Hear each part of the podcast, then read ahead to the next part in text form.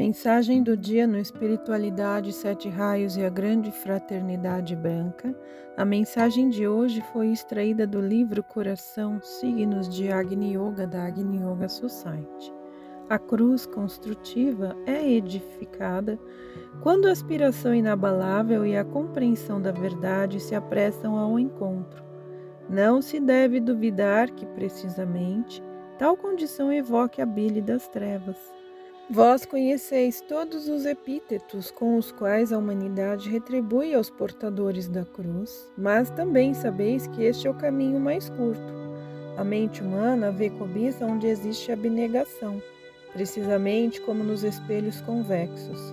Eu já falei a respeito do significado dos raios e correntes que cruzam o espaço.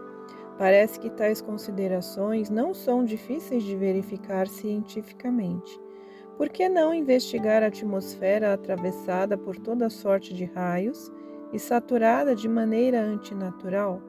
É possível certificar-se de que a condição de supersaturação antinatural da atmosfera deve produzir resultados anormais.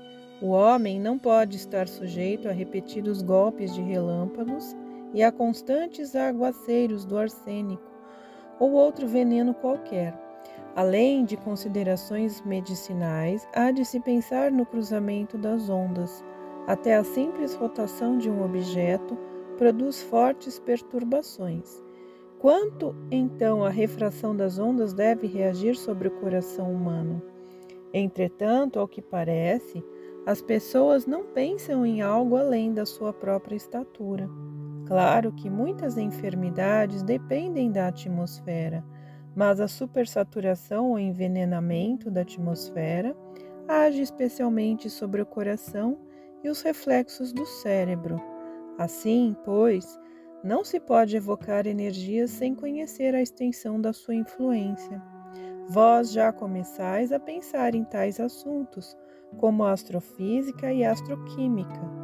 Parece que chegou o tempo de refletir como estas poderosas influências afetam a natureza humana.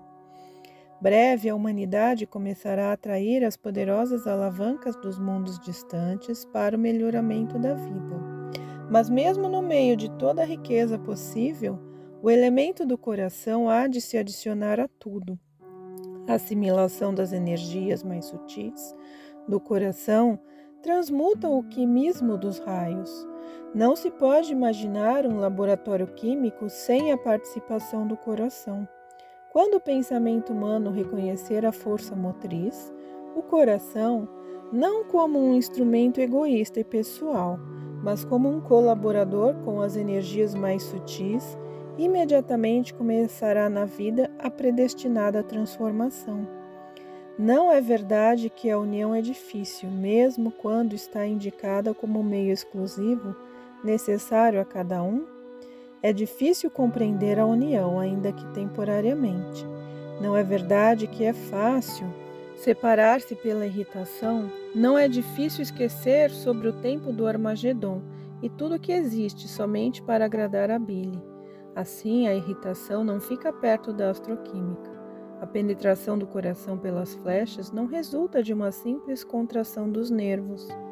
Esta manifestação é muito mais profunda, pois tem origem mais espiritual.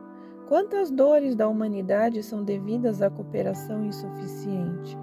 A compreensão da cooperação de maneira fácil leva a pessoa a cooperar com as forças da natureza.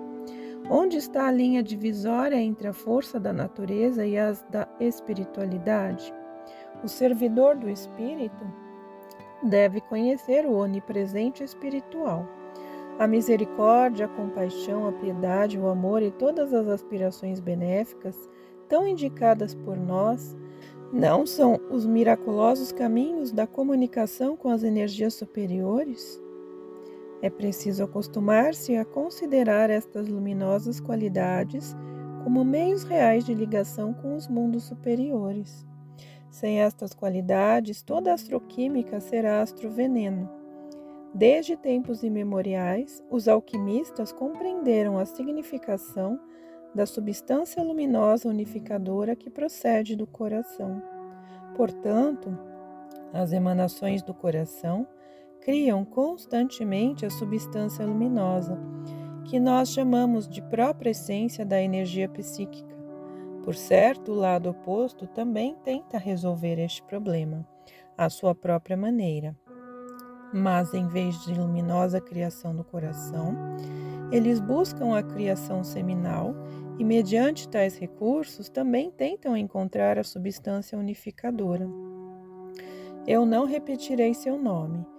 Os feiticeiros dos primeiros três degraus utilizam a substância seminal para unificação com as energias espaciais. Não vale a pena explicar que suas medidas coercivas não são suficientemente poderosas e duradouras no processo. Elas não podem ser comparadas com o fogo do coração. Um yogi que vós conheceis, que tomava os mais poderosos venenos sem dano algum, morreu por causa de um ligeiro atraso em aplicar a energia do coração. A imunidade está contida no coração. O yogi transfere mentalmente os venenos para o coração, que dissolve seus efeitos, unindo-se ao fogo espacial. Mas, para isto, é preciso despertar os fogos do coração, e vós sabeis quanto tempo isto requer. Certamente, a tomada do veneno deve ser feita de maneira gradual. No caso conhecido por vós, foram necessários sete anos para que o organismo se acostumasse à coordenação com os fogos do espaço. Só um minuto de atraso deu vantagem ao poder do veneno. Não se deve atrasar nem por um momento a transferência da consciência para o coração. Algumas pessoas sentem o coração em si como algo isolado. Tal sensação pode ser muito útil para desenvolver a substância unificadora do coração. Quando desejais que o coração transmute o efeito de alguma influência, é necessário, antes de tudo, transferir conscientemente esta tarefa para o coração. Então, com certa sensibilidade, sentireis o coração como algo isolado, não uma dor ou uma pressão, mas a sensação de um aparelho autossuficiente que marcará a presença do coração. Assim deve ser quando o coração absorve influências estranhas, com o objetivo de transmutá-las e prevenir o envenenamento de todo o sistema.